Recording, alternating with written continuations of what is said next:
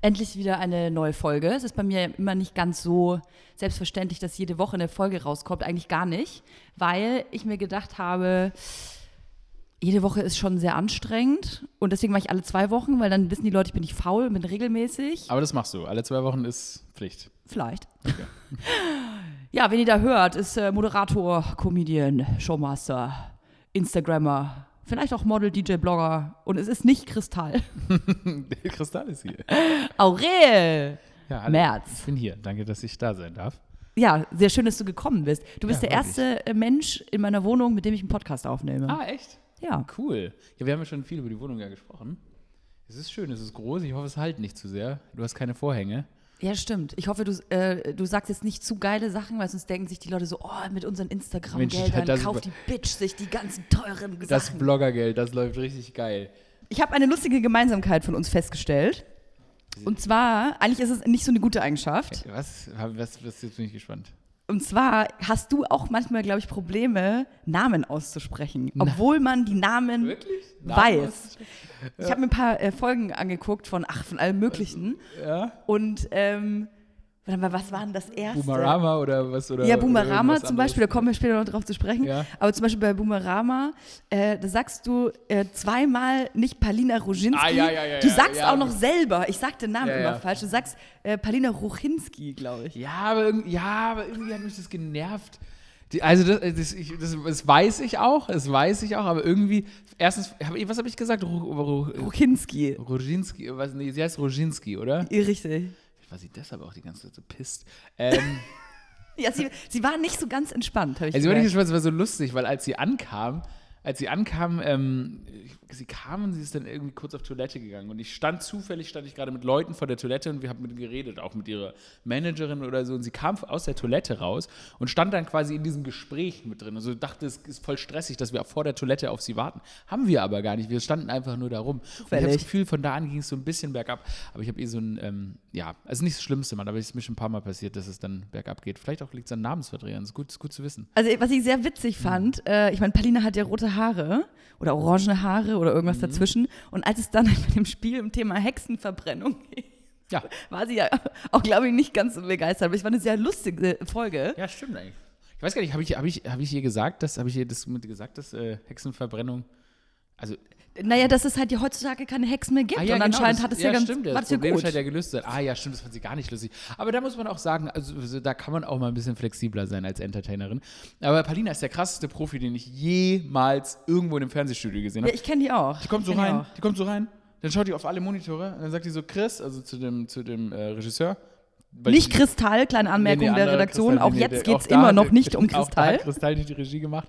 Äh, nee, aber sie hat, äh, äh, sie, sie hatte mit dem Regisseur schon mal gearbeitet und meinte dann so, ähm, ja, gib mich mal auf äh, Monitor 1, ja, okay, jetzt auf Monitor 2 und checkt halt ab, wie sie aussieht. Ach komm. Halt, ich laufe die ganze Zeit so durchs Studio, völlig scheißegal, wie ich aussehe und denke mir so, das ist ein fucking Profi. Ja, wenn, und, aber ich meine, das macht schon Sinn, wenn du natürlich deine Marke darauf aufgebaut hast, dass du irgendwie geil aussiehst und deine Haare irgendwie cool liegen und so und dann machst du Pantene-Werbung und so, dann ist es natürlich wichtig, dass du in dem Moment jedes Mal richtig on fire aussiehst. Wann war denn das eigentlich? Boah, das war in der zweiten Staffel, das ist bestimmt 2016, 2017 gewesen, 2016 muss es gewesen, Ende 2016. Also, aber es ist, äh, ich meine, sowas könnte man sich mal abschauen, aber es wäre eigentlich so anstrengend. Ich glaube, man würde als normaler Mensch dann auch durchdrehen. Also, wenn ich jetzt die ganze Zeit darauf achten würde, wie ich aussehe, glaube ich, würde ich äh, verrückt werden im Studio. Ich glaube, das darf man auch gar nicht, weil man sich dann unwohl fühlt. Oder richtig geil. Stell dir mal vor, du weißt die ganze Zeit, dass du on fire aussiehst, so, weil du weißt die ganze Zeit, ah, Oder wäre ich super überheblich, glaube ich. Ja, auch fast auch ein bisschen sein. arrogant. Was sehr witzig ist, äh, wir sprechen ja die ganze Zeit über Boomerama. Das ist eine Sendung, die du hast auf äh, Tele 5. Und äh, oh, mein, das, was ihr im Hintergrund hört, das ist mein Hund, der sich jetzt einen Knochen geholt hat, dass er, damit er möglichst laut diese äh, Podcast-Folge versauen kann. So, jetzt live, live dabei, wie ich ihn verscheuchen muss. das bin, das Olmfried. bin nicht ich. Raus auf deinen Platz. Nein, hier ist dein Das, Platz. Zur Info, der Hund Geh dreht einfach um. Casper-Bett. Und So- ich hab, sowas Trauriges habe ich noch nie gesehen. Der Hund ist extrem traurig, hat noch einmal uns hinterhergeguckt und jetzt dreht er wieder um. Und jetzt li- liegt er vor der Tür und schaut rein. Oh ja, dieser Hund. Er möchte halt einfach immer dabei sein. Aber er darf auch immer dabei sein, aber eben nicht bei einer Aufnahme. Auf jeden Fall habe ich mir paar Folgen von Boomerama angeguckt und was ich immer sehr gerne mache, ist die erste Folge angucken und dann so einer der neuesten. Also wirklich die, du wirklich die allererste? mit Joko Winterscheid. Ah ja, krass, Mann. Ja. Ja. Weil, ja. weil ich das nämlich so lustig finde, dass gerade wenn man eine äh, eigene Show bekommt, Mhm. was ja schon auch, muss man einfach zugeben, so ein bisschen so ein Druck ist, Ja. wenn man da wirkt, man ist natürlich schon nervös und man verändert sich ja so überkrass, man, Ja, wenn also- man da schon geübt ist. Ja, es ist auf jeden Fall, aber ich muss sagen, die erste, ersten Folgen so, das hat 100, hat 100 mal mehr Spaß gemacht. Die Wirklich? erste Sta- ja, die erste Staffel, man denkt immer so, ähm, danach wird alles besser, dann kriegt man so ein bisschen mehr Geld irgendwie, um das Zeug zu machen, aber danach wird alles komplizierter. Plötzlich, plötzlich sind die Erwartungen irgendwie anders, du, du willst immer mehr machen, als möglich ist. Ähm, Im Endeffekt, mh, dann machst, nimmst du, dann gibst du das Geld für ein größeres Studio aus, anstatt für... Dein Geld? Nee, nee, mein Geld nicht, aber... aber Stimmt, ihr habt das Studio gewechselt, ist mir auch so aufgefallen. Zeug machst du. Du machst halt, ähm, du machst eigentlich nur, dann gibt es ja, also ich habe ja dann noch Boomerama 3000 gemacht letztes Jahr und so. Du machst dann irgendwie immer so, denkst irgendwie, du musst immer einen draufsetzen, anstatt dich irgendwie auf so die Dinge, Dinge zu besinnen, die irgendwie schon erfolgreich waren oder so. Mhm. Und eigentlich wird alles nur, eigentlich wird es wird nicht besser. Ich habe das Gefühl, es wird nicht zwingend besser. Also es wird vielleicht Außerdem hast du am Anfang hast du richtig geile Ideen, weil ich schreibe ja auch alles selbst und so. Und am Anfang denkst du immer so, ja, das wollte ich schon immer machen, das machst du jetzt und so. Und deshalb, es wird eigentlich nicht besser als am Anfang. Klar, vielleicht bist du irgendwie abgewichster und na, ha, ha, ha, ha und so. Und du komm, bewegst dich irgendwie fließender in diesem ganzen Konstrukt drin. Aber eigentlich wird es nicht besser. Krass. Für dich mal, stimmt, ich hab, muss mal andere fragen, wie es denen geht, aber ich glaube, wenn du so jung bist, ich glaube, wenn du das so jung machst, wird es nicht besser. Ich glaube, wenn du jetzt irgendwie mit Mitte 30 oder so deine äh, erste Show machst, dann wirst du natürlich professioneller oder so. Aber wenn du mit Mitte 20 das anfängst, dann, ähm, ich glaube, du bist nie wieder so hungrig und so aufgeregt und hast so viel Freude dran, wie wenn du es ganz, ganz am Anfang dein eigenes Zeug zum ersten Mal umsetzen darfst. Und vielleicht ist es auch, weil man nicht so äh, überlegt da reingeht, sondern so, also ich kann es nur von mir sagen, ich bin halt jemand, der super naiv in Mhm. Dinge reingeht oder so, äh, ich informiere mich dann vielleicht nicht so richtig oder denke mir, ach, das wird schon und ich mache das schon. Und dann ist es aber auch so erfrischend. Und je älter Mhm. ich werde, desto mehr, also ich werde natürlich auch professioneller. Also ich bin Ja. immer noch nicht professionell, keine Sorge. Aber äh, ich denke mir nach und das schadet mir eigentlich, weil vorher war es echter. Voll. Ich glaube, so vieles ist äh, fake it till you make it irgendwie. Dass Voll. Du, also äh, ich meine auch, wie ich, wie ich die Show bekommen habe, war einfach, ich bin äh, zu Tele5 gefahren, in dem Fall sogar mit Frank Elzner im Schlepptau, lustigerweise, weil der mich ja entdeckt hat, ähm, und habe dann äh, die Sendung da vorgestellt und habe halt einfach gesagt, ja, ja, klar, ich kann, klar kann ich eine Late-Night-Show moderieren oder klar kann ich jetzt eine Fernsehshow moderieren und hat dann noch Hey, gefragt, ja, kein Problem, noch nie gemacht, aber ich kann das. Genau so war das. Und Der, der Tele5-Chef Kai Blasberg fragte dann halt, ja, kannst du in zwei Monaten liefern? Ich so, klar, kann ich in zwei Monaten liefern. Ich hatte noch nicht mal ein Team, ich musste noch ein Team zusammenstellen und alles Mögliche. Ach, krass. Und ähm, so dieses, dieses, dieses, diese, wenn du es noch nie gemacht hast, hast du selber nicht so eine Erwartung, sondern du bist einfach so, klar kann ich das. Und ähm, du machst es dann natürlich auch, weil klappen tut es am Ende immer. Ähm, bloß du machst dich auf dem Weg nicht verrückt, weil du hast keine Ahnung, wie es laufen könnte. Und das ist so angenehm. Deshalb ist es, ja, ich glaube, so, so schön wie am Anfang, glaube ich, w- überhaupt würde das, glaube ich, wird es auch nie wieder, weil es ist echt schön, da reinzugehen und keine. Du kannst ja auch niemand, du kannst ja auch selber zu dir nicht sagen, ja, ja, das haben wir schon mal so gemacht. Nee, nee, es ist der einzige Weg, den du kennst. Krass. Ja. Und ich habe dann gesehen, es gab noch ein Format, äh, Risky Quiz. Wow, das war ja richtig erfolgreich. Heiliger Willen. Es gab eine Folge. es gab eigentlich fünf Folgen. Also fünf, Und das Krasse ist aber, ich habe eigentlich nur Positives drüber gelesen, aber die, die Quoten waren halt schlecht. Und was ich mich dann aber frage, vielleicht ist einfach nur das Medium Fernsehen falsch gewesen, weil letzten Endes kannst du ja nicht erwarten, dass eine Sendung ab der ersten Folge super erfolgreich ist, Ja, oder? Also da waren wir, glaube ich, so ein bisschen so ein Bauernopfer. Ähm, das war irgendwie eine angespannte Zeit bei Pro7 sowieso. Ähm, und für mich war, das hat sich das so angefühlt, klar, die Sendung hat keine Sau geguckt, auch warum auch. Es war anscheinend von Anfang an, waren wenig Leute da. Heute, ich glaube, ich weiß gar nicht mehr, was waren es, 8% oder irgendwie sowas. Heute würdest du mit der Quote den kompletten Monat durchsenden, du würdest die noch weitersenden, aber vor zwei Jahren war das gerade so das Ding, wo das so gekippt ist. ProSieben hat ein paar Flops gehabt. Ähm, wahrscheinlich haben die dann aus der Vorstandsebene einen riesen Stress bekommen und haben sich dann gesagt, gut, jetzt killen wir halt die Sendung.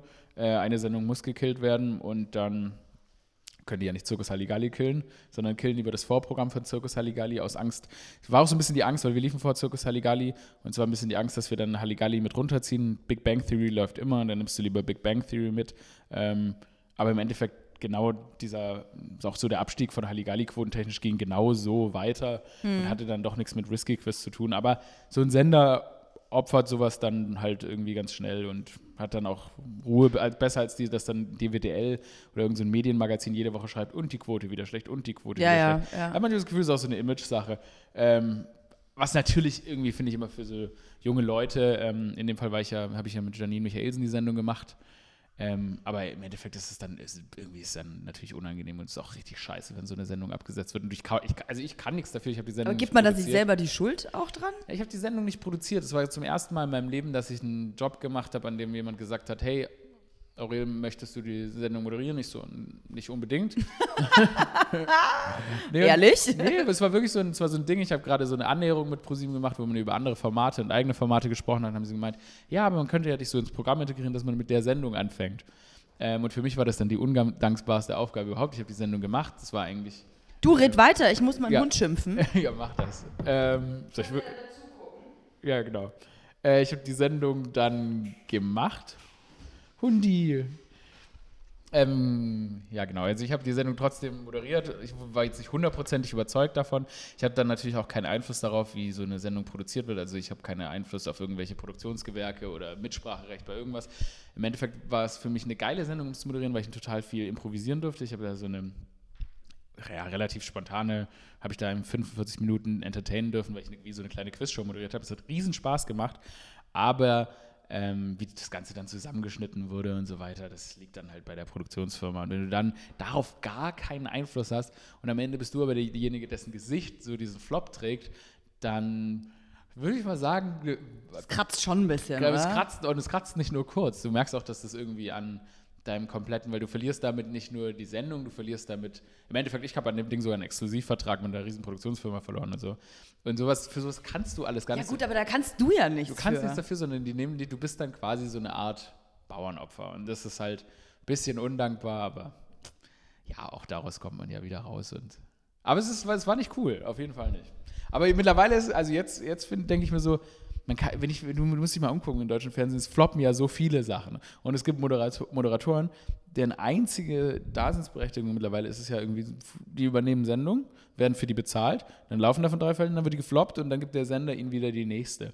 Und so, es gibt Leute, dessen Karriere besteht, deren Karriere besteht wirklich nur daraus, von, von, von abgesetzter Sendung zu abgesetzter Sendung zu springen. Ich frage mich immer, also erstens, wie kommt man darauf so psychisch klar? Und zweitens, ähm, ist das wirklich, also ist das das Ziel? Aber ist das überhaupt, vielleicht ist es einfach auch normal, weil meiner Meinung nach dieses Konstrukt Fernsehen einfach nicht mehr funktioniert. Wie- Also ganz ehrlich, guckst du Fernsehen? Also so Nee, wie es im nee. Sender läuft? Ich bin tatsächlich gerade wirklich ähm, jemand, der, also ich, ich weiß nicht, ob es weißt, aber ich wurde von Frank Elzner entdeckt, so dem Ja. Fernsehmenschen schlechthin. So, deshalb wurde ich quasi in dieses Fernsehding so ein bisschen rein, so reingebaut. Und ich wollte auch immer zum Fernsehen gehen, weil damals, als ich jetzt ein Kind war, war das natürlich ja noch das große Ding. Und ähm, fand auch immer Fernsehen so das Erstrebenswerteste. Und jetzt ist es wirklich zum ersten Mal so, dass ich so seit einem Jahr so ganz klar sage, ähm, oh Gott, jetzt ganz schlimmes Wort, aber so digital, digital first. Ich habe mehr Bock irgendwie, ähm, ja, so, so Online-Sachen zu machen oder Streaming-Sachen zu machen. Es wirkt alles viel spannender gerade, was da passiert. Finde ich auch. Das ja. Fernsehen ist wirklich vorbei. Du siehst ja immer nur noch diesen gleichen Typ Moderator, der jedes Format runter moderiert.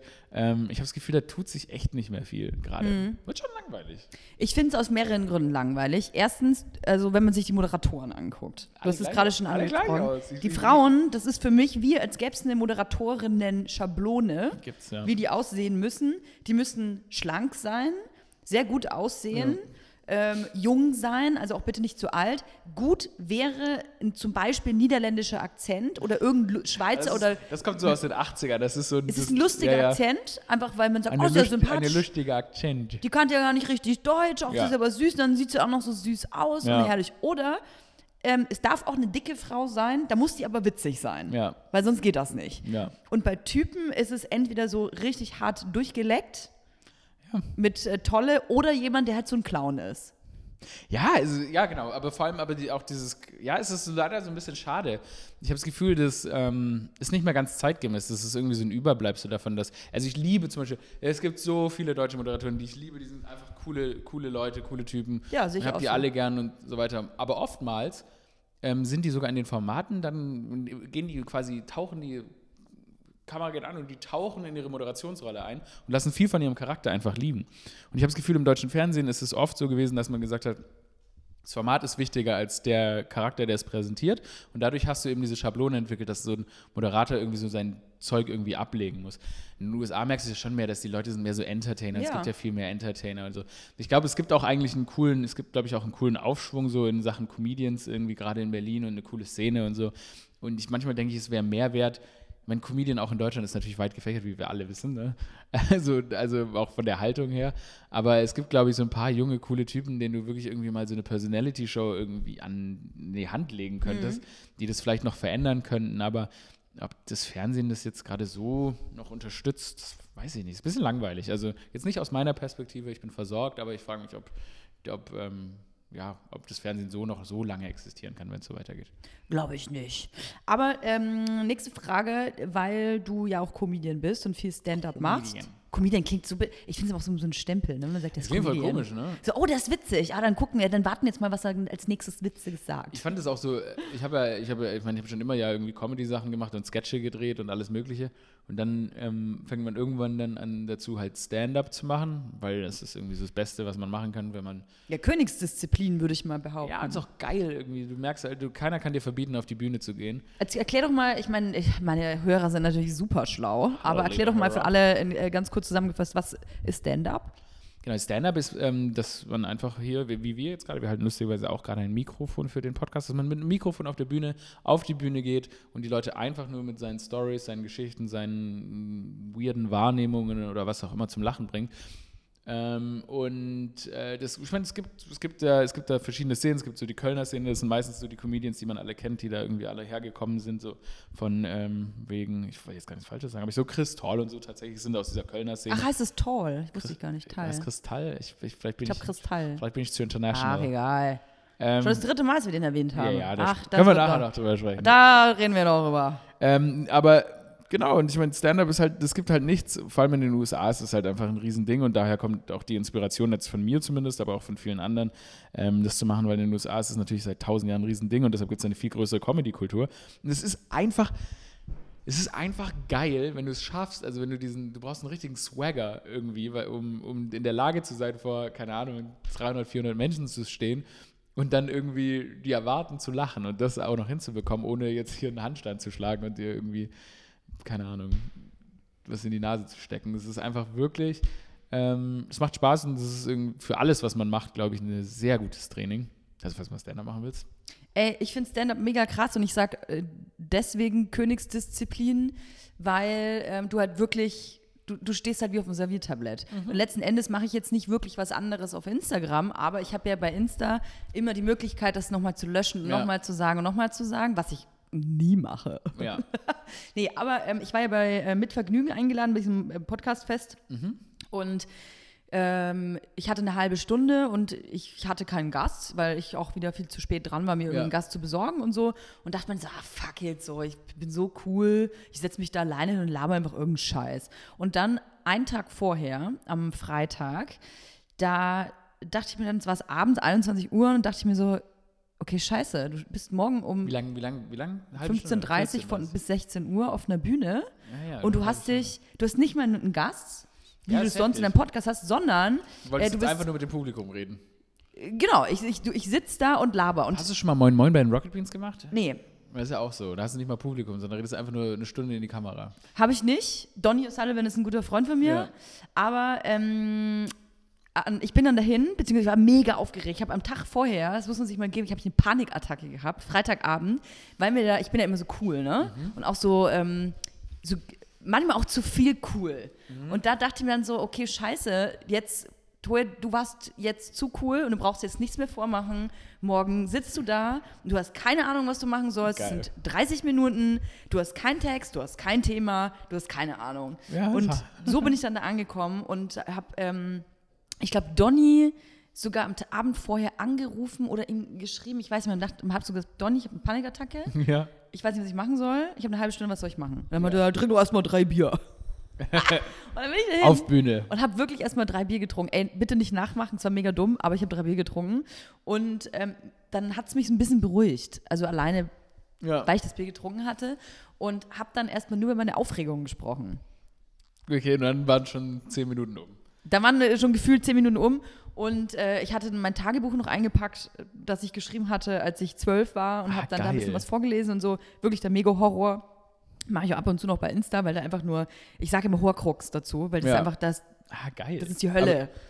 Die geöffnete Hölle, weil Ja. da einfach nur Lügen drin stehen. Ich habe quasi, die Vergangenheitstoja hat schon. Lügengeschichten aufgeschrieben, damit die Zukunftstoja, also die Toja von jetzt, Ja. denkt, dass ich als Zwölfjährige mega cool war. Dein Ernst? Mega psycho.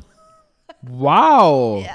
Fast ein bisschen Schizo, ja. Das eigene Tagebuch anlügen. Ja, musst du mir geben. krass. Du, weil du schreibst es ja nur für dich. Ja, ist irgendwie geil. Aber ich, ich habe mich da schon als eher als Strippenzieher gesehen, Ich meine, als man, belügt sich Regisseur. ja, man belügt sich ja oft ein bisschen, aber das ist, das ist also das schriftlich niederzulegen, ist krass. und dann davon auszugehen, dass die erwachsene Toja dann schon so dumm ist. Aber es könnte der erwachsenen Toya ja helfen.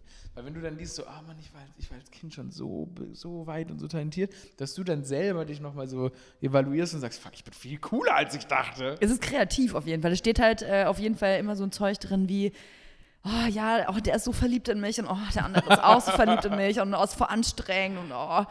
Und dann habe ich den angeguckt und dann hat er nicht zurückgeguckt und das war nur, weil, äh, also ich habe da nur gelogen da Oh, drin. geil. Ja. Oder ich habe dann auch, ich weiß, äh, das weiß ich sogar heute noch, dass es nicht gestimmt hat. Als ich es geschrieben habe, wusste ich, wusste ich damals wahrscheinlich schon, was ich da für, für, für einen Bockmist baue. Ich habe da reingeschrieben, ich hätte gekifft. Aber du hast nicht gekifft. Ich hatte noch nie gekifft.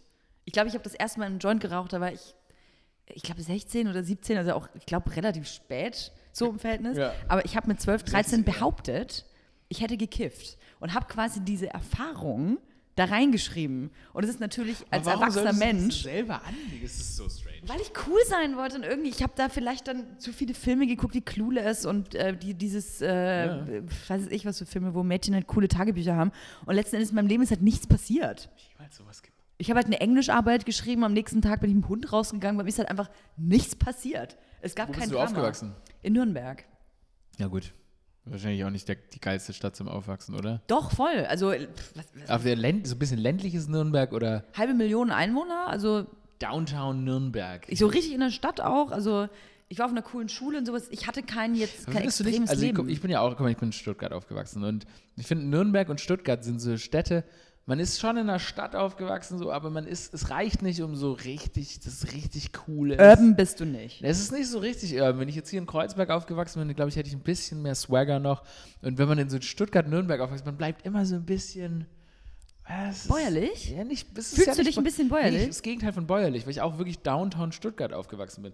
Aber Was ich, bäuerlich auch für ein Wort eigentlich. ne? aber ich finde, ich, ja, was ist bäuerlich? Aber nee, aber es ist nicht, ist bäuerlich, wobei, da sind schon Leute bäuerlich außerhalb von Stuttgart. Du, also bei meinen. Großeltern, da waren nebenan Bauern und ich habe Ja. da morgens äh, die, die Schweine gefüttert und habe die Eier geholt. Ja, das habe ich zum Beispiel nicht. Das ist schon, das ist schon sehr bäuerlich. Aber ich habe das Gefühl, ich habe das Gefühl, man ist, wenn man in Stuttgart mit der aufwächst, ist man nichts Halbes und nichts Ganzes. So, ich habe niemanden abgezogen in meinem Leben, sondern es war so, es ist zu behütet gewesen. ich weiß auch nicht, ob ich so cool gefunden hätte. Hättest du gesagt, ja, ihr habt früher mal alle abgezogen. Naja, aber ich hätte, ich hätte, ich hätte, weißt du, die Geschichte wäre jetzt diese, ähm, ich bin jetzt hier, ich bin geläutert und so, bla bla bla, vielleicht spiele ich jetzt mit Four Blocks mit, so, weil ich noch weiß, wie es ist, Ghetto zu sein. Aber nein, ich bin in so einem schönen Stuttgarter Bezirk aufgewachsen, alles ganz normal. Also es ist wirklich Ich bei mir auch. kein Ghetto, ich war nie in Gefahr, ich war wirklich nie in Gefahr. Ich habe mich, habe ich mich geprügelt? Habe ich nicht geprügelt, nicht, äh, mich wenig, ich habe mich nicht mal geprügelt. Aber ich vielleicht, ja, ich, ich bin ein bisschen zu, ich finde, ich find, find, es wäre wär cooler, wenn man so ein bisschen urbanen Hintergrund hätte. Hundi ist jetzt wieder hier, der Emil. Und ähm, Der schlägt dauernd seine Pfoten. schlägt einfach seine Pfoten. Der Hund schlägt einfach seine Pfoten, also nicht denken, dass ich das bin. es ist, ich bin, ich schlecke Emils Pfoten. Ja, ich weiß, was du meinst. Also wir können jetzt hier nicht so eine Geschichte wie Sido erzählen oder so. Nee, der hier im Märkischen Viertel aufgewachsen ist. Wobei, so, wobei ich sagen muss, so bürgerlich wie Sido jetzt ist, werde ich in meinem Leben nie sein. Also Sido ist für mich jetzt... Krass, ne? Nein, ne, wenn er da... Guck dir auch Bushido an. Bu- Si- Sido, wobei Bushido wenigstens hat er ein bisschen Clan-Connections. Komm, Bushido... Ja, aber der, ist doch jetzt vorbei. Ja, aber wenigstens, weißt du, der st- ist in ständiger Gefahr, erschossen zu werden. So, weil Das er, stimmt. Oh, das ist aufregend, stimmt. Das ist wenigstens ein bisschen Thrill. Aber so jemand wie Sido, ne, der, das Spannendste, was der macht, ist irgendwie am Weihnacht, äh, den Weihnachtsbaum in seinen Birkenstocks Stocks am Sonntagmittag äh, zu behängen und so. Da passiert nicht viel. Das stimmt, ja. Und deshalb, ich glaube, dieses, ich werde beide Extreme nie bedient haben. Ich bin nie Märkisches Viertel Ghetto, aber ich glaube, ich werde auch nie so bürgerlich. So, so Stereoanlage, so riesen Bose Stereolage, so dann so die ganze Familie einladen und Oh, geil. Schnorcheltrips-Videos zeigen. Wie alt bist du?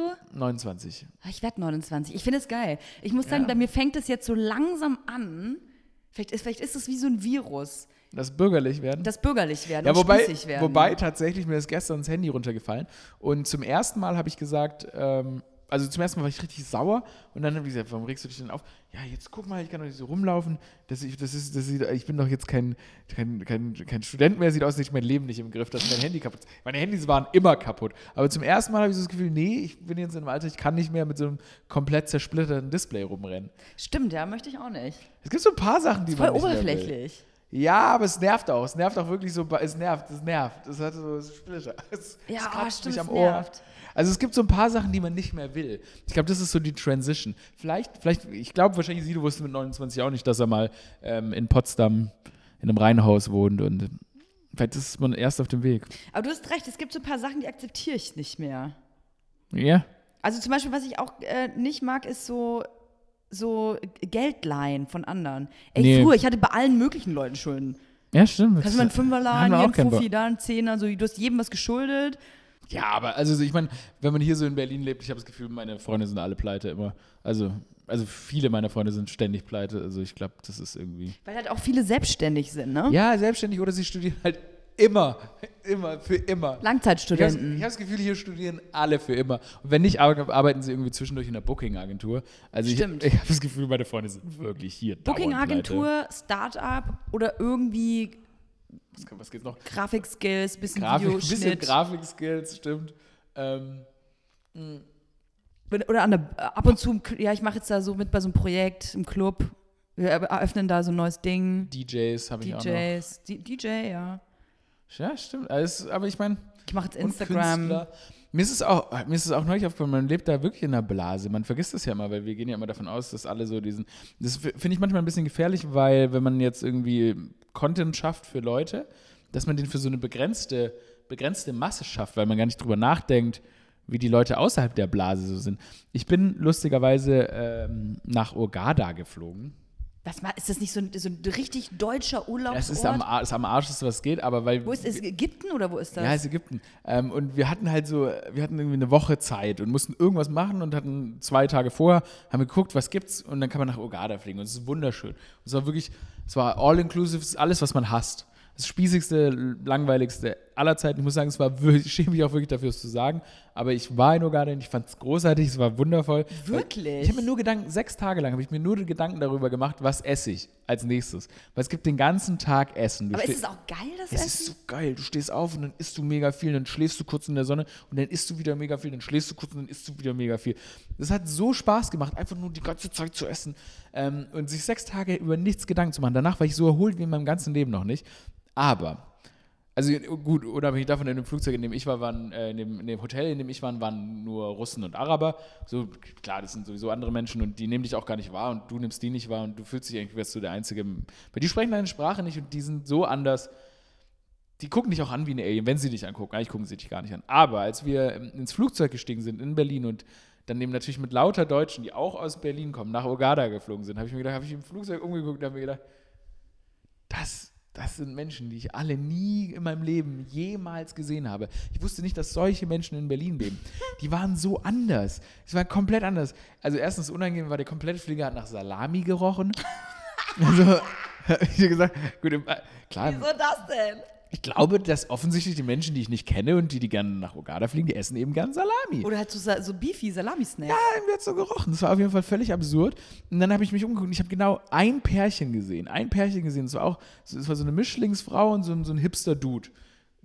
Und wir, wir sind so reingekommen und ich habe die, ich hab die gesehen, wie die in dieses Flugzeug gehen und dachte mir so, wenn ich, wenn ich, wenn dieses Flugzeug abstürzen würde und ich, oder, oder ich, oder ich müsste alle in dem Flugzeug jetzt irgendwie so, na gut, ich habe mir gedacht, wenn ich alle in dem Flugzeug töten müsste, würde ich und nur zwei am Leben lassen würde, müsste ich die am Leben lassen, würde ich die am Leben lassen, weil es die einzigen sind, mit denen ich mich identifizieren kann.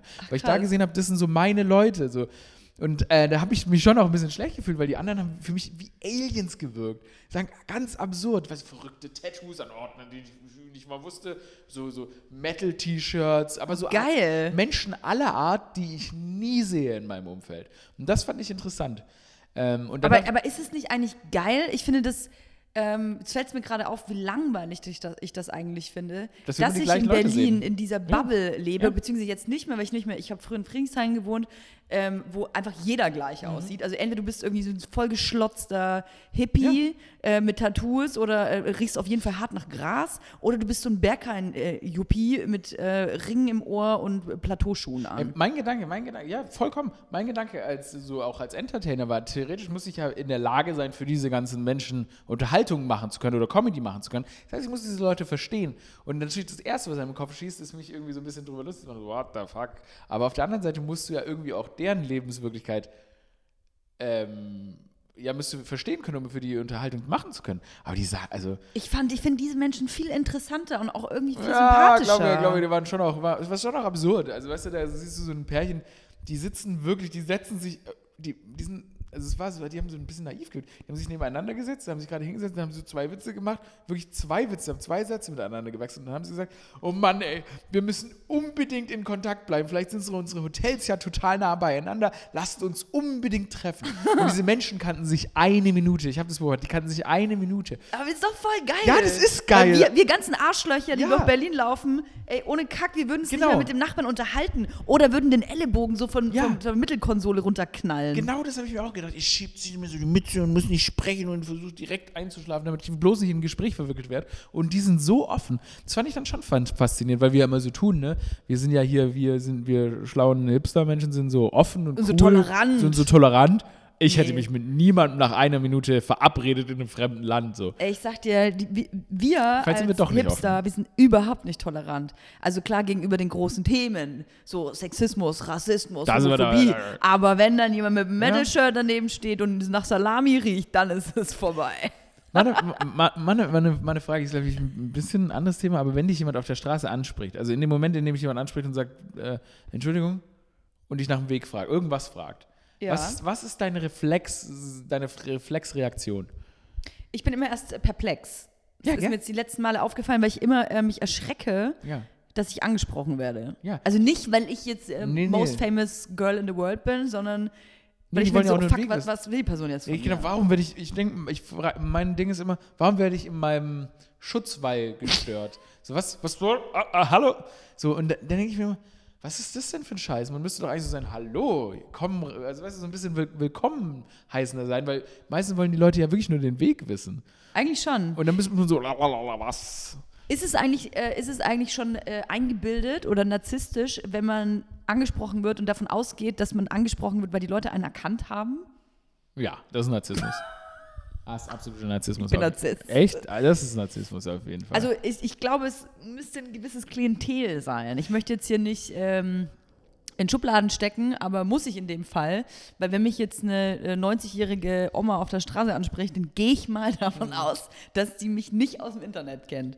Wenn mich aber ein junges Mädel oder ein Typ anspricht und dann schon grinsend auf mich zuläuft, dann könnte das sein, dass sie mich kennen. Ich glaube, ich glaube, der richtige Narzissmus beginnt dann, wenn man anfängt, sich als Promi zu verkleiden. Das heißt, man geht so aus dem Haus, man zieht sich so die, man zieht sich so die Kappe so und dann guckt man immer so mit so einem Blick, weil man weiß, man könnte hier, hier könnte, gerade wenn man so auf, zum Beispiel, bei- wenn man bei den Rocket Beans war, dann auf der Gamescom oder so, dann ist natürlich, weiß man, man wird angesprochen oder so. Oh ja, da seid ihr doch die Megastars, Ja, oder? ja, also die, ja, ja, auf die noch, die noch mehr. Ich gehe da ja nicht so richtig hin. Aber, ähm, aber so genau bei sowas, da muss man dann so, und wenn man dann sich eine Cappy ins Gesicht zieht und dann so hektisch durch die Gegend guckt, das ist Narzissmus, weil das zeigt, glaube ich, dass man angesprochen werden will. dadurch, dass du ja auch Comedian bist, Stand-up machst und äh, dich ja auch wahrscheinlich viel mit Humor äh, beschäftigst, frage ich dich, darf Humor alles?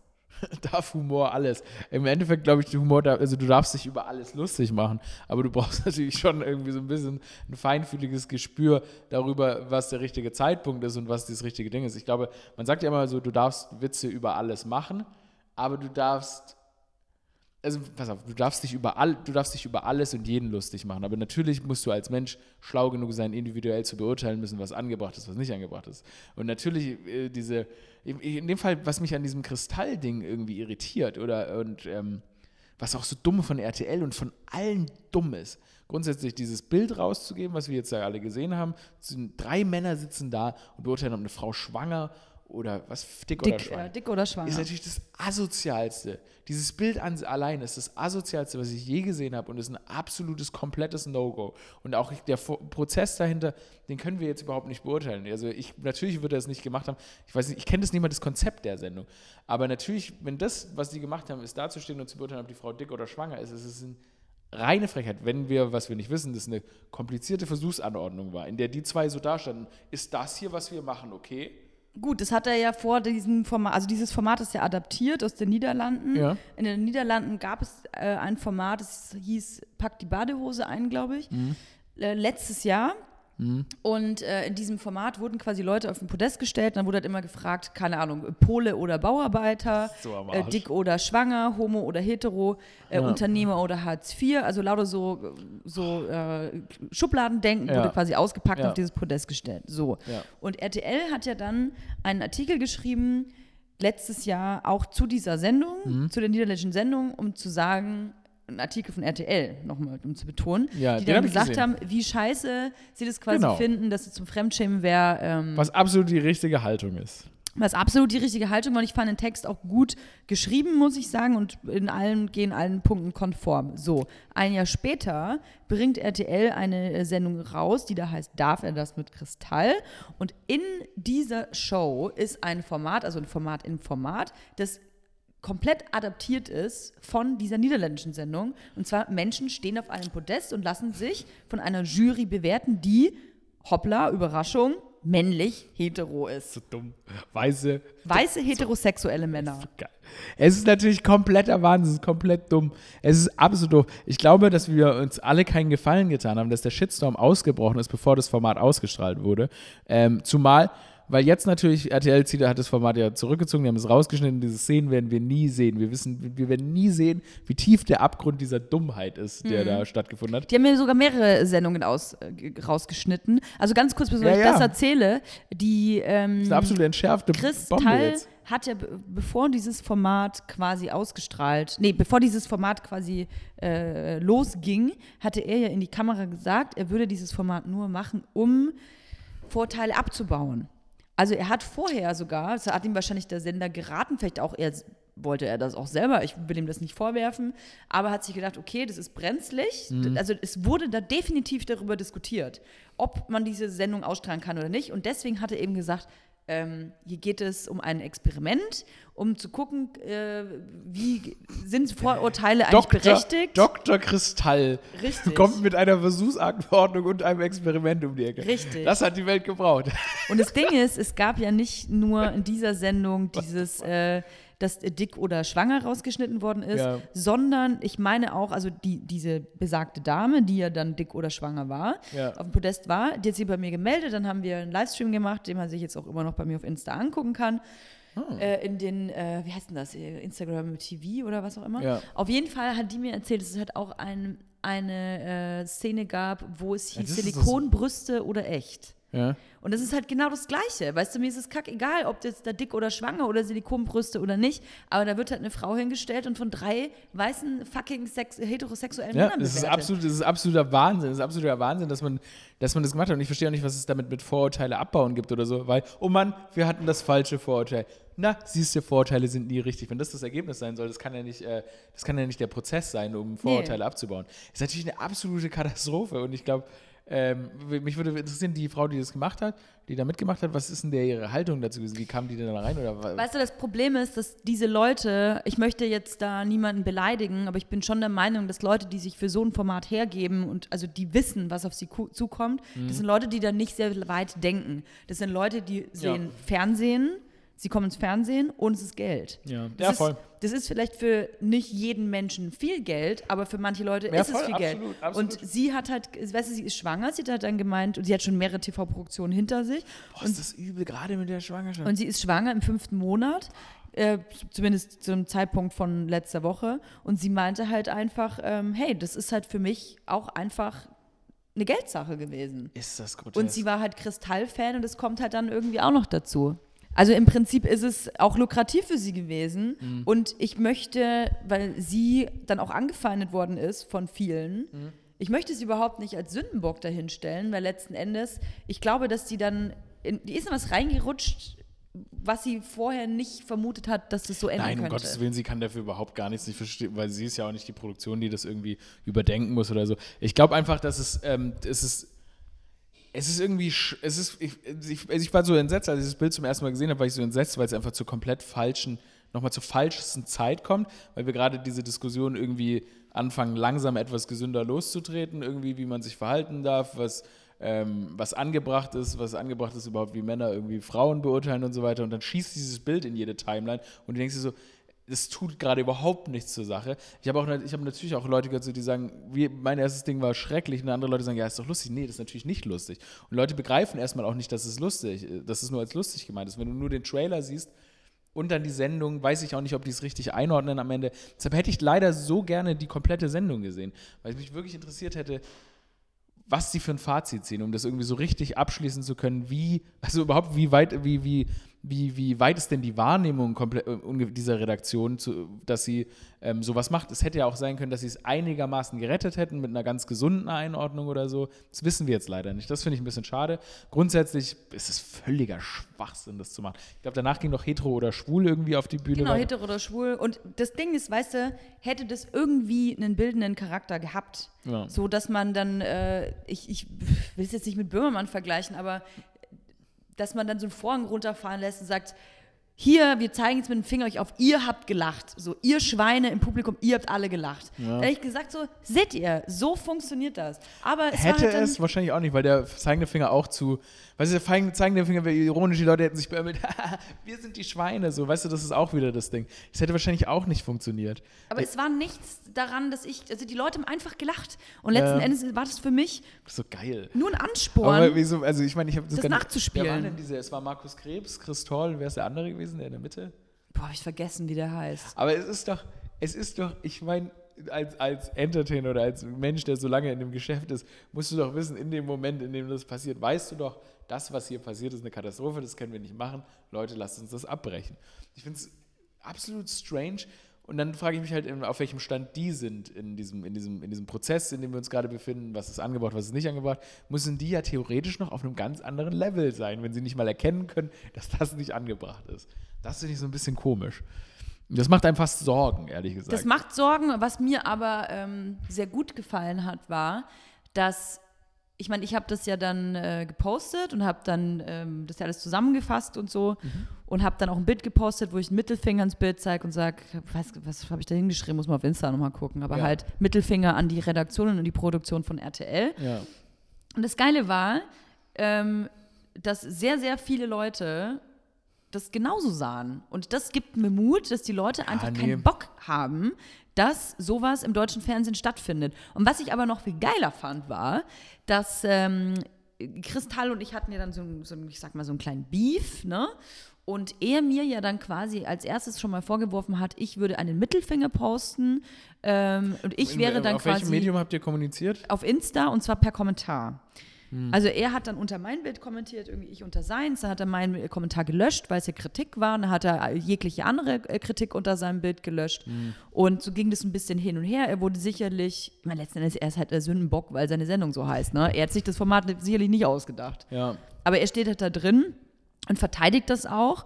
Ähm, es ist ein Weg, mit dieser Kritik umzugehen. Du kannst ja entscheiden, verteidige ich das, was ich gemacht habe und begründe das logisch oder streite ich es äh, ab und sage, okay, das war richtig scheiße, was ich gemacht habe. Sorry. Ja, voll so eine Sache, die mir so au- auch so ein bisschen, auch an der ganzen Diskussion so ein bisschen leid tut, zum Beispiel, was spannend gewesen wäre, wer hätte Chris Toll diesen äh, Trailer getwittert. Ähm, er wäre auf seinem Kanal gewesen und man hätte dann den, den Shitstorm oder dieses Gespräch, das finde ich auch immer die spannendsten Shitstorms, wenn sie darunter gehen unter dem Originalpost von der Person.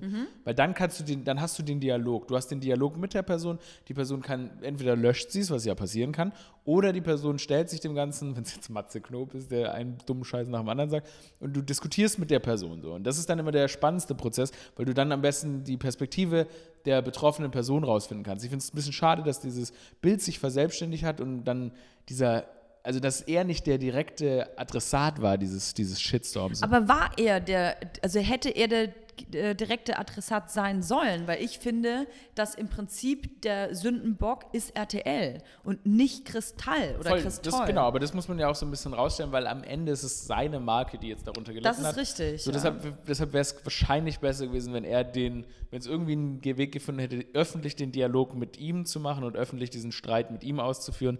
Weil ich habe so, auf Twitter habe ich viele, habe ich einen Post, haben mehrere Leute, haben ihn natürlich gepostet und wie gesagt, absolut zu Recht. Und ich bin, bin der Erste, der sagt, das ist das größte Scheißes ever.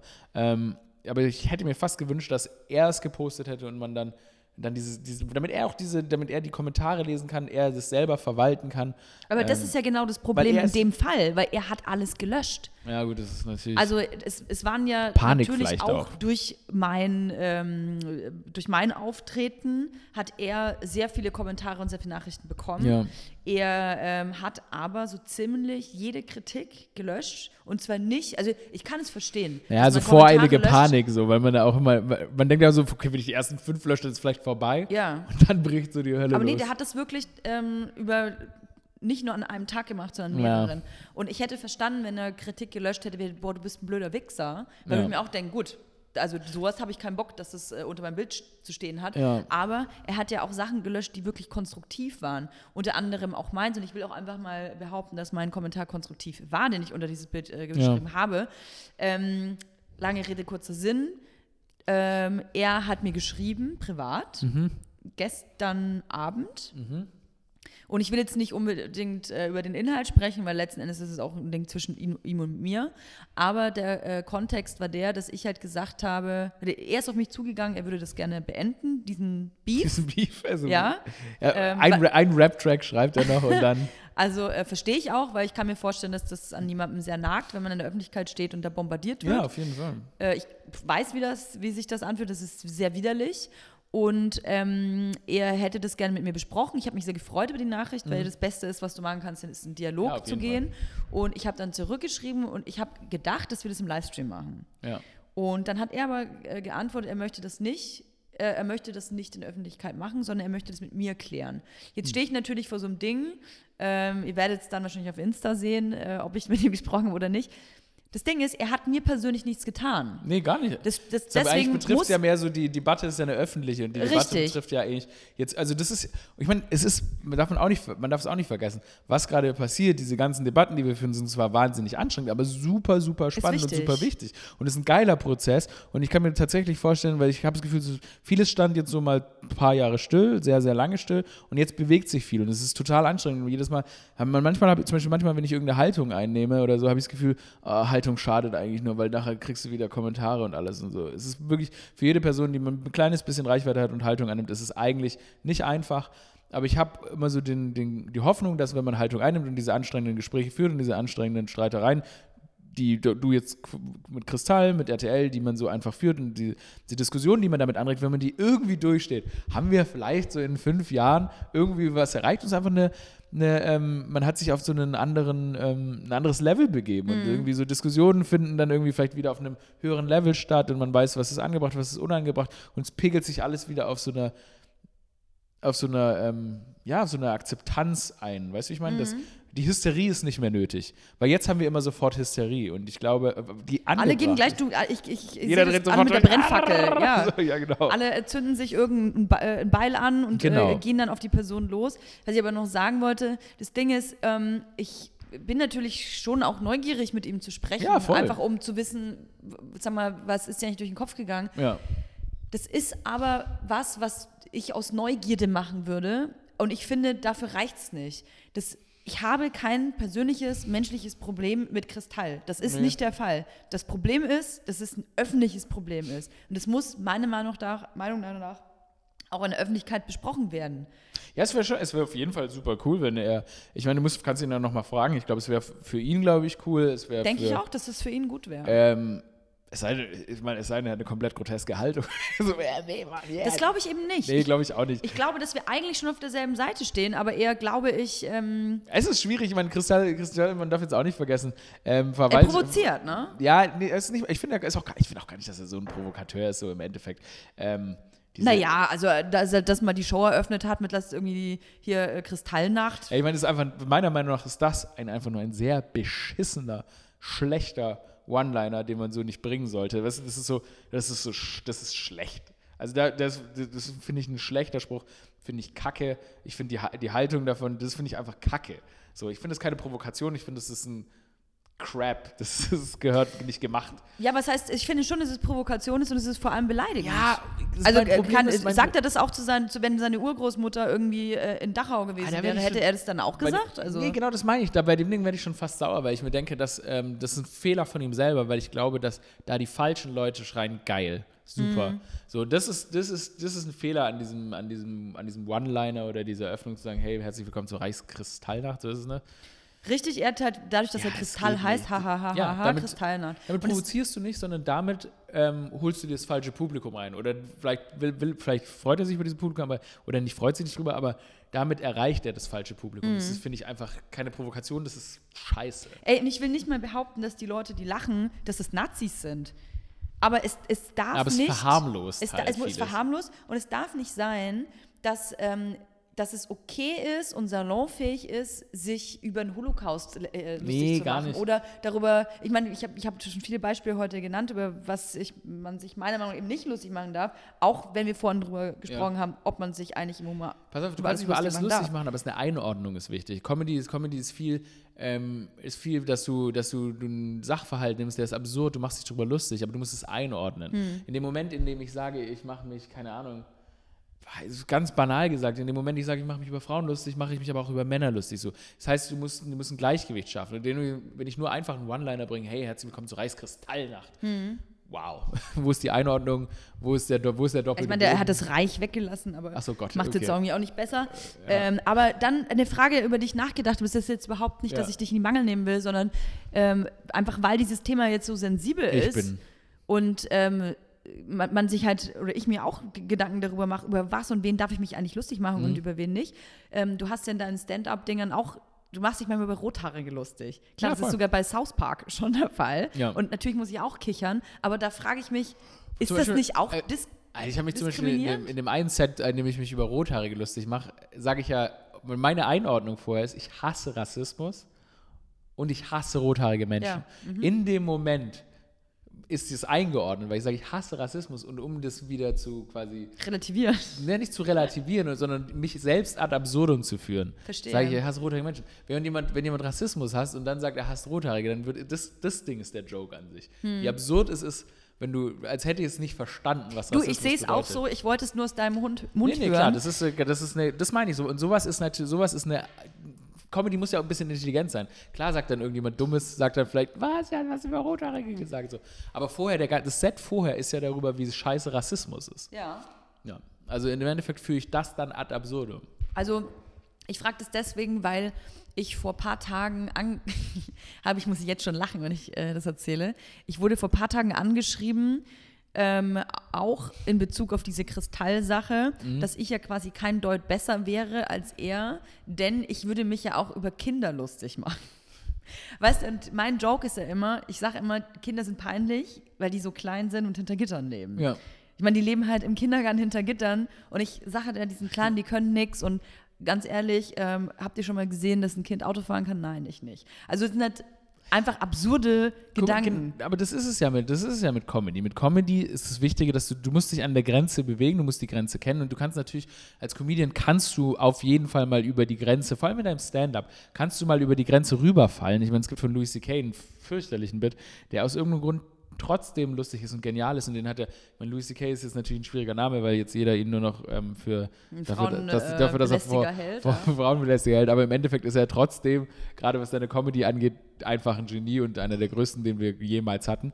Ähm, und was Louis C.K. in diesem Bit macht, ich, es ist schon hart, diesen Bit irgendwie zu referieren, ohne selber creepy rüberzukommen. Aber Louis C.K.'s Bit, den hat er an, beim 40. Geburtstag von Saturday Night Live gespielt, im Raum. Hillary Clinton, Barack Obama, alle möglichen großen Stars. Es war einfach so das prominenteste Publikum, das man haben kann.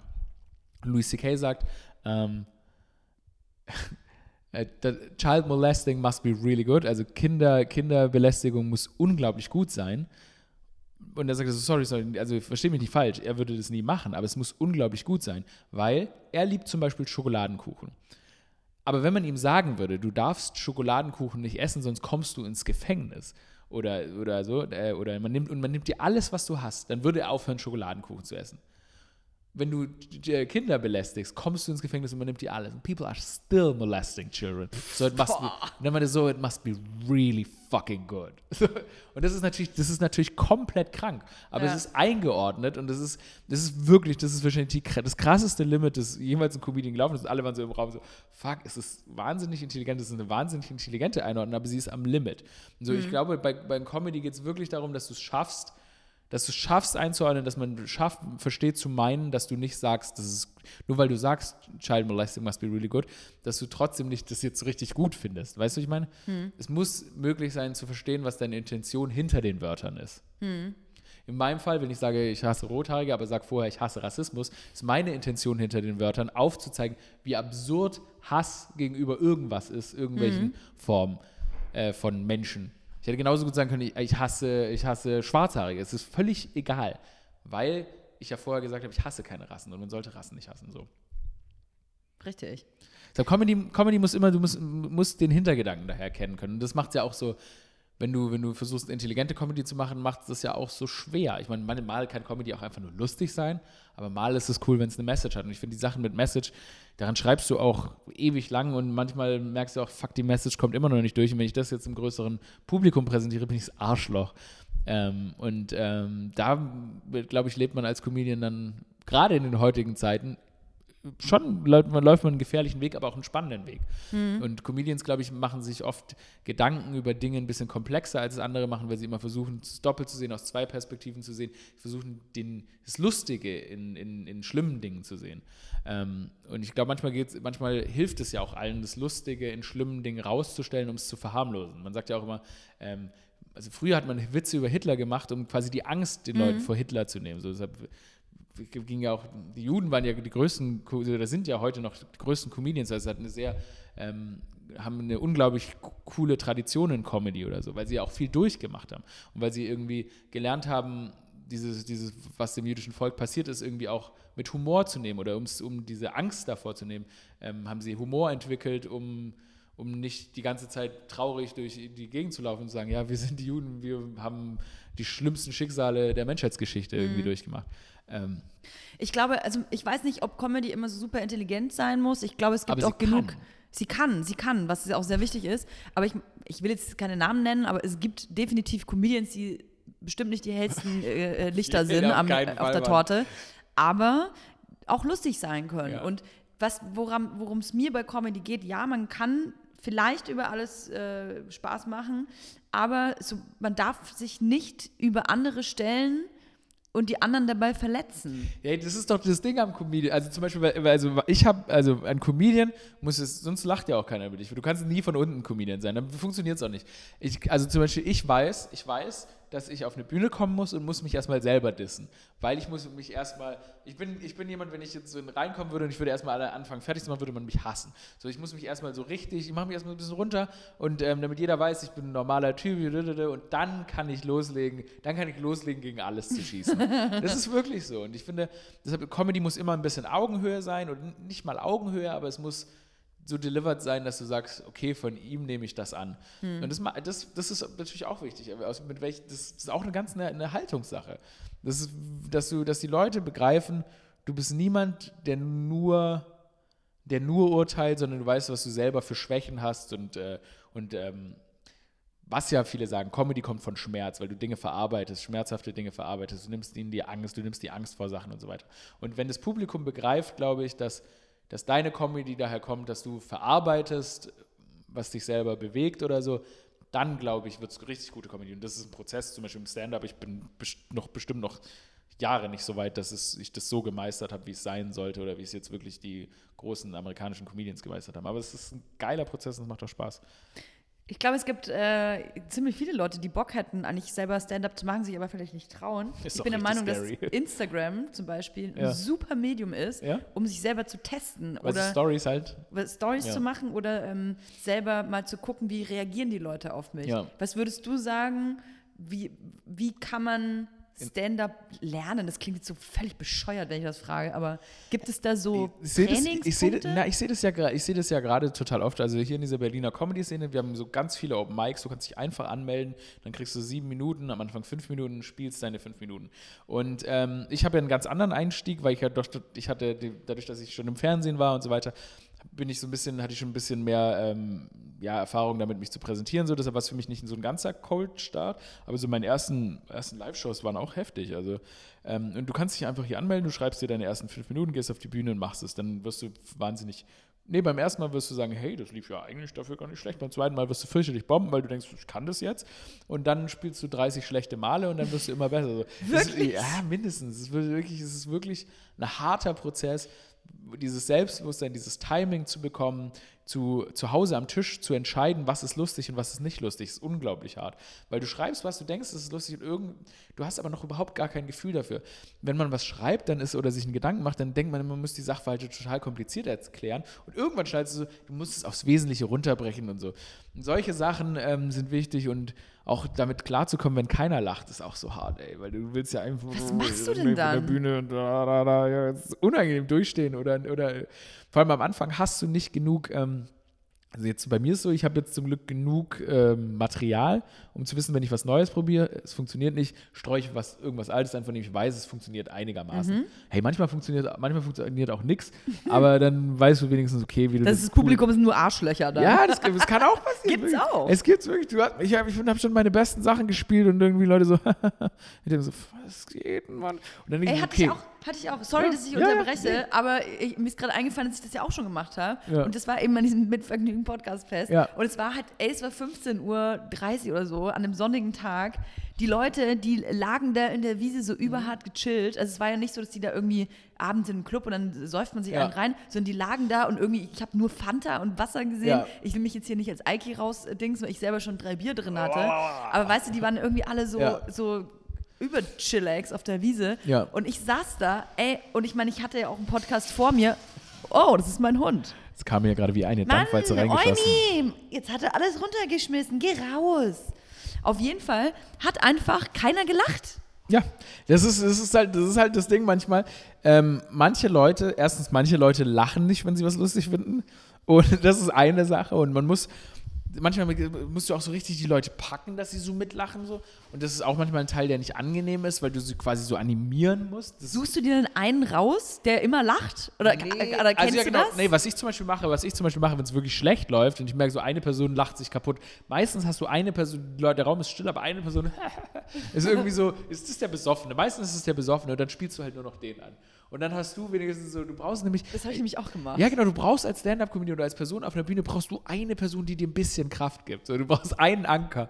Wenn du jetzt natürlich vor einem komplett toten Publikum stehst, dann wird es wirklich schmerzhaft. ich wette, der Typ, der bei mir gelacht hat, der war wahrscheinlich, äh, der hat wahrscheinlich nicht mal meine Sprache gesprochen, hat sich wahrscheinlich den Arsch Ja, abgelacht, dass keiner lacht. Ja, Deswegen aber- hat er gelacht. Aber das ist auch das Geilste. Ähm, also ich jetzt als jemand, der viel zu viele Comedy-Stand-Up-Shows jetzt so, weil ich wirklich, ich gehe halt zwei, dreimal die Woche abends, gehe ich Zeug, äh, spiele ich zehn Minuten in irgendeiner Bar. Spiel, Ach krass. Eigentlich jede Woche. Äh, wenn man in Berlin, wenn man dich sehen will, wo geht man dann hin? Wo informiert man sich da? Ja, total unterschiedlich. Es gibt hier total viele Shows. Manchmal twitter ich oder manchmal Instagram ich wo ich auftrete. So, da kann man dann gucken. Aber es gibt Couscous Comedy, Mad Monkey Room, ganz viel Verschiedenes.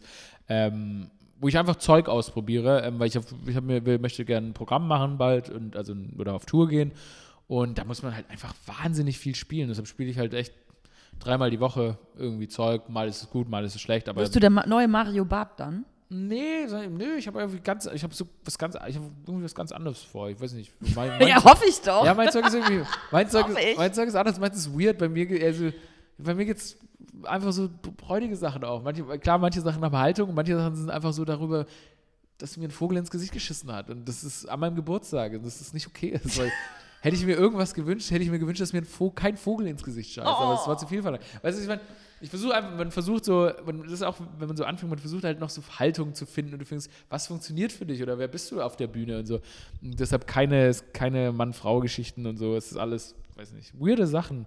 Und was dann am Ende übrig bleibt, weiß ich auch noch nicht. Aber ähm, ich hoffe, es wird ein, ich hoffe, es wird irgendwann mal ein gutes Programm. Ich weiß es aber noch nicht. Es kann noch eine Weile dauern. Ähm, aber deshalb, wenn man will, einfach in Berlin sich für Open Mics anmelden und dann wirklich einfach knallhart ausprobieren und wahrscheinlich wirklich traumatisiert nach Hause gehen, nie wieder machen und manche, die ganz harten, kommen halt wieder. Also ich finde wirklich, ich sehe das ja wie immer, ich sehe das ja, denn, wenn du Leute zum ersten Mal siehst, denkst du okay, mal gucken jetzt. Und dann gehen die so auf die Bühne und dann und manche gehen und kommen nicht wieder und manche siehst du ab dann je, dreimal die Woche. Ach, und, krass. und äh, geben dann alles und haben auch richtig so Blut geleckt. Und es gibt auch talentierte Leute, dann ist dann auch immer geil. Weil es ist wirklich, wirklich gut. Du freust dich, du freust dich als Comedian wirklich, wenn du wieder siehst, ah, jetzt ist mal wieder jemand Talentiertes gekommen oder jemand wird besser, weil du guckst dir die Scheiße ja auch an. Weil wenn du da in diesen Bars sitzt und du wartest auf deinen Auftritt, dann guckst du ja noch, ob jemand spielt und wenn du die ganze Zeit hier nur Scheiße anhörst, hast du ja auch keine Lust. So, Wobei dann denken wir sich, oh geil, das ist nur Scheiße gewesen, jetzt komme ich und dann lachen endlich alle. ja, das ist geil. Kann ja auch was Gutes sein. Mach ich manchmal. Manchmal, ich, manchmal, wenn ich so viel Schlechtes gehört habe, dann fühle ich mich so richtig, ah, cool, jetzt gehe ich darauf und zerstöre. Weil dann denke ich mir so, jetzt bin ich, dann fühlt, es ist aber schlimm, das ist schlimm und das ist Narzissmus, aber man fühlt sich dann so, okay, Leute, keine Sorge, I got this, I got this und so. Und dann, Under control. und dann kommst I'm du, ja, ja, genau, und so fühlst du dich dann und das funktioniert dann auch meistens, wenn du dein bestes Zeug spielst und viele Anfänger, Anfänger vor dir waren. Aber manchmal kommst du dann auf die Bühne und denkst, okay, Leute, er beruhigt euch, beruhigt euch, here I am und dann bombst du auch, also kackst auch total ab und dann denkst du, ah Gott, was ist Ich habe mal von der Schulklasse, es gibt hier so eine komische Bar und ähm, eine ganz, da gehe ich auch nicht mehr hin, so eine Varieté-Bar, da jongliert einer vor dir mit Orangen und kann das auch nicht und, und dann Klingt sehr attraktiv. und danach, ja, danach da muss ich unbedingt mal hin. ja, aber das ist ein tough act to follow, wenn du danach dann mit Stand-up kommst und da hier irgendwelche komischen Vogelgeschichten erzählst und dann ähm, und dann äh, warte, das sind da oft Schulklassen, weil die, die kommen irgendwie aus Baden-Württemberg oder so mit dem Bus und dann sagen die, das ist, auch so ein ganz altes Publikum, entweder Rentner oder Schulklassen oder die Schulklassen sagen sich, ja, das ist eine Institution, äh, da gehen wir jetzt in die Scheinbar, in die Varieté-Bar. Und dann spielst du da halt für Schulklassen und dann spielst du da so ein paar dirty Jokes irgendwie und denkst, dir, ja, ist cool, ist cool, die freuen sich Vor so über 13-Jährigen freuen sich über so Sex-Jokes. cool. So, und dann spielst du die und die lachen nicht, weil die sich nicht trauen zu lachen vor den Lehrern. Oh nein. Selbst in Schulklassen das räudigste Publikum. Ähm, dann spielst du da deine Sex-Jokes für dem Publikum, die lachen nicht und es gibt nichts Schmerzhafteres, weil du denkst dir, ich habe jetzt so schlimme Sachen erzählt, extra für die Schulklasse, die lachen nicht und dann fühlst du dich ganz, ganz, ganz schlimm, weil die gucken dich dann so an. Da fühlt man sich wieder wieder back in Da school, fühlst du dich oder? Wie ein Perverser. Da fühlt sich wie so ein Perverser, der jetzt gerade so. Der einer 13-Jährigen gerade einen Blowjob-Witz Genau, erzählt hat. dich, genau, so fühlst du dich, du fühlst dich wie so, ein- du fühlst dich wie so, ein, so, der, so der möchte gern coole Lederjacken tragende äh, Dude. Oder wie, also denkst du so, ah fuck man, ich bin Ende 20 und jetzt erzähle Kindern Witze und die lachen nicht. Und die denken sich, was will das alte Arschloch hier? Kann er bitte weggehen? Wann kommt wieder der Typ mit den Orangen? Ja, aber kommt der Typ mit den Orangen wieder. Also, da gibt es Leute, man. Diese Scheinbar ist wirklich spannend, aber ja, also mach du auch mal Stand-up, kann ich ja. Ich, ich werde es versuchen. Wenn, dann mache ich das mit dir zusammen Ja. und äh, lass- hol mir vielleicht noch ein paar Tipps ab. Ja. Aber ich, ich komme dann nach dir und rette das Ding. Ja, genau. Ich bomb vor dir alles in Grund und Boden, so Du musst richtig scheiße sein. und dann es kommst du raus und zerstörst komplett. Also, Da freue ich mich schon drauf. Ich, äh, beziehungsweise wir werden es auf jeden Fall ankündigen, wenn es soweit ist. Ja. Schön, dass du Lass hier mal. warst. Freut mich wahnsinnig. In meinen vier hat- Hat Wänden. mir sehr gut gefallen. Sehr, sehr nett hier. Ich glaube, wir haben, ich glaube, wir haben alle Probleme Deutschlands Wir haben, wir haben alles geklärt. So ziemlich alles. ja, ich- also ich ja, ich glaube, wir haben wirklich spannend, ähm, es ist eine spannende Diskussion gerade und ich weiß nicht. Ich bin gespannt, wo es hinführt. In, es ist ja nicht nur dieses, diese Vorurteile, es ist ja Sexismus, Rassismus, alles. Ich hoffe, es wird besser alles. Glaubst du? Fazit? Wird alles besser?